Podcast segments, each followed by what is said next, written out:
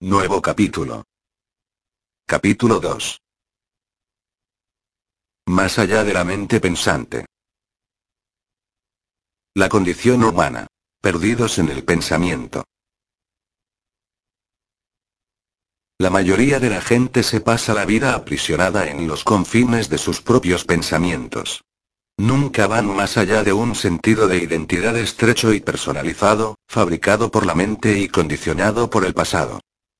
En ti, como en cada ser humano, hay una dimensión de conciencia mucho más profunda que el pensamiento.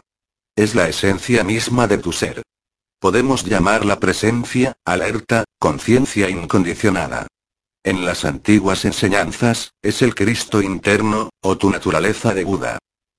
Hallar esa dimensión te libera, y libera al mundo del sufrimiento que te causas a ti mismo y a los demás cuando solo conoces el, pequeño yo, fabricado por la mente, que es quien dirige tu vida.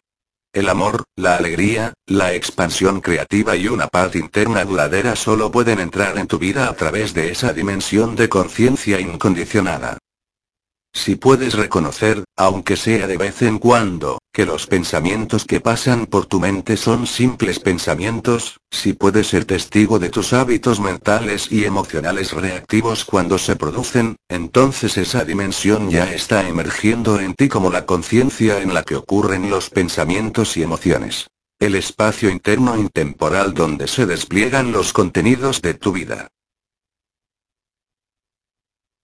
La corriente de pensamientos tiene una enorme inercia que puede arrastrarte fácilmente.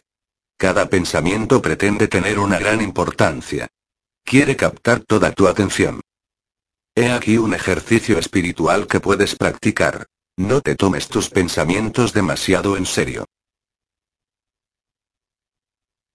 Que fácilmente se queda atrapada la gente en sus prisiones conceptuales. La mente humana, en su deseo de conocer, entender y controlar, confunde sus opiniones y puntos de vista con la verdad. Dice. Así son las cosas. Tienes que ser más amplio que el pensamiento para darte cuenta de que tu manera de interpretar, tu vida, o la vida o conducta de otra persona, cualquier manera que tengas de juzgar una situación, no es más que un punto de vista, una de las muchas perspectivas posibles. No es más que una cadena de pensamientos. Pero la realidad es una totalidad unificada donde todas las cosas están entrelazadas, donde nada existe en y por sí mismo. El pensamiento fragmenta la realidad, la corta en pedazos y en fragmentos conceptuales. La mente pensante es una herramienta útil y poderosa, pero también muy limitante cuando se adueña completamente de tu vida, cuando no te das cuenta de que solo es un pequeño aspecto de la conciencia que eres. La sabiduría no es un producto del pensamiento. El conocer profundo, que es la sabiduría, surge en el simple acto de prestar toda tu atención a alguien o algo. La atención es la inteligencia primordial, la conciencia misma. Disuelve las barreras creadas por el pensamiento conceptual, lo que nos permite reconocer que nada existe en y por sí mismo. Une el perceptor con lo percibido en un campo de conciencia unificado. La sabiduría cura la separación. Cuando estás inmerso en el pensamiento compulsivo, estás evitando lo que es. No quieres estar donde estás. Aquí, ahora. Los dogmas, religiosos, políticos, científicos, surgen de la creencia errónea de que el pensamiento puede contener y encerrar la realidad o la verdad. Los dogmas son prisiones conceptuales colectivas. Y lo extraño es que la gente ama la celda de su prisión porque le da sensación de seguridad, una falsa sensación de, yo sé. Nada ha causado más sufrimiento a la humanidad que sus dogmas. Es cierto que cada dogma se viene abajo antes o después, porque su falsedad acaba siendo revelada por la realidad. Sin embargo, a menos que el error básico sea visto tal como es, el dogma será reemplazado por otros. ¿Cuál es el error básico? La identificación con el pensamiento. El despertar espiritual es el despertar del sueño del pensamiento.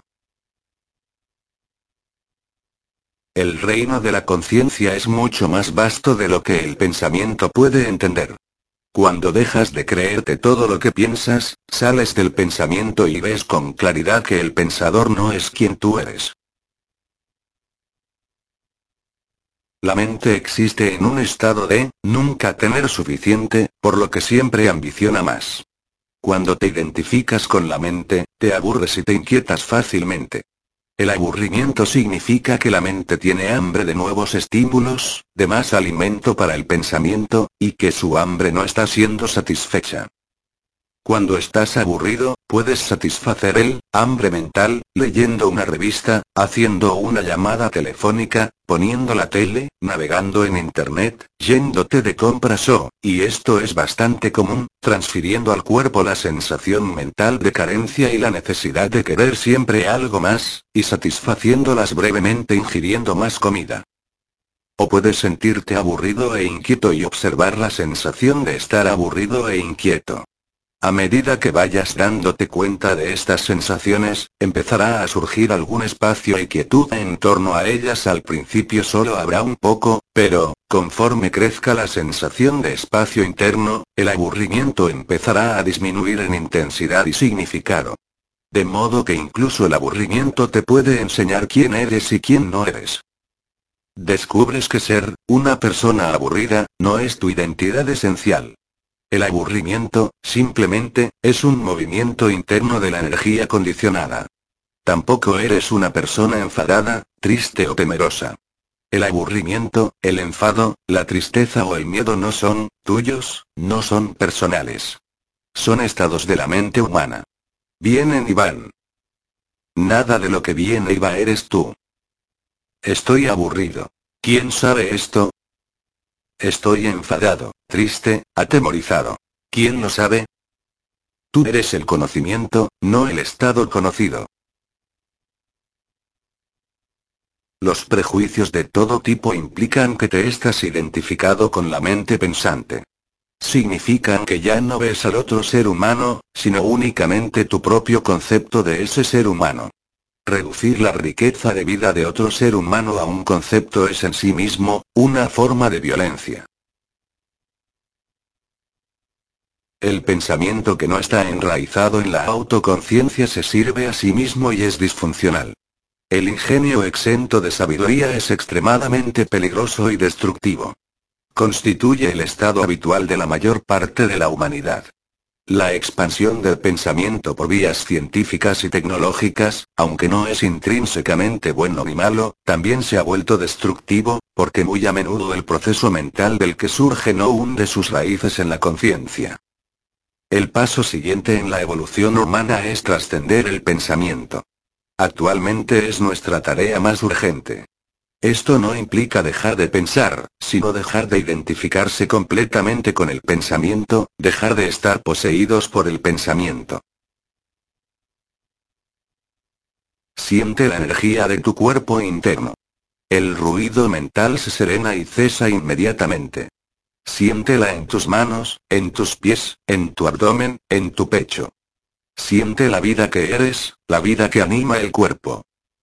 Entonces el cuerpo se convierte en una puerta, por así decirlo, hacia una sensación de vida más profunda que subyace a las fluctuantes emociones y al pensamiento.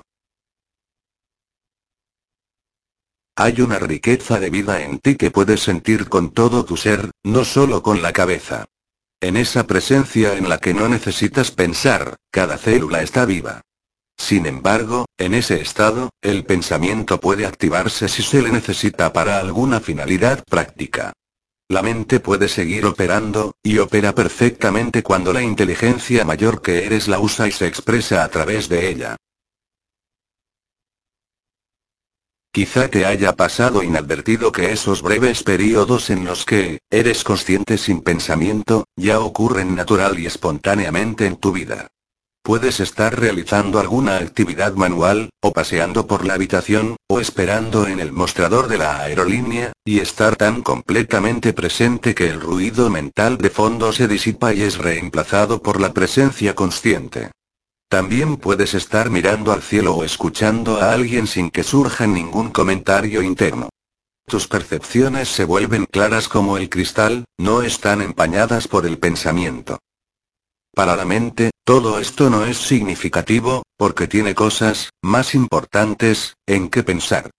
Además, no es memorable, y por eso te ha pasado inadvertido. Lo cierto es que es lo más significativo que puede ocurrirte. Es el principio de un cambio desde el pensamiento hacia la presencia consciente. Siéntete cómodo en el estado de, no saber. Este estado te lleva más allá de la mente, porque la mente siempre está intentando concluir e interpretar. Tiene miedo de no saber. Por eso, cuando puedes sentirte cómodo en el no saber, ya has ido más allá de la mente. De ese estado surge un conocimiento más profundo que es no conceptual. Creación artística, deporte, danza, enseñanza, terapia. La maestría en cualquier disciplina implica que la mente pensante o bien ya no participa, o se ha quedado en un discreto segundo plano. Un poder y una inteligencia mayores que tú, aunque en esencia son uno contigo, toman el mando. Ya no hay proceso de toma de decisiones. La acción justa surge espontáneamente, y, tú, no la estás haciendo. La maestría de la vida es lo opuesto del control. Te alineas con la conciencia mayor. Ella actúa, habla y hace los trabajos. Un momento de peligro puede producir el cese temporal de la corriente de pensamientos, permitiéndote degustar lo que significa estar presente, alerta, consciente. La verdad es mucho más omniabarcante de lo que la mente podrá comprender jamás. Ningún pensamiento puede encerrar y contener la verdad. En el mejor de los casos, puede indicarla. Por ejemplo, puede decir, todas las cosas son intrínsecamente una. Eso es una indicación, no una explicación. Comprender estas palabras significa sentir profundamente dentro de ti la verdad hacia la que apuntan.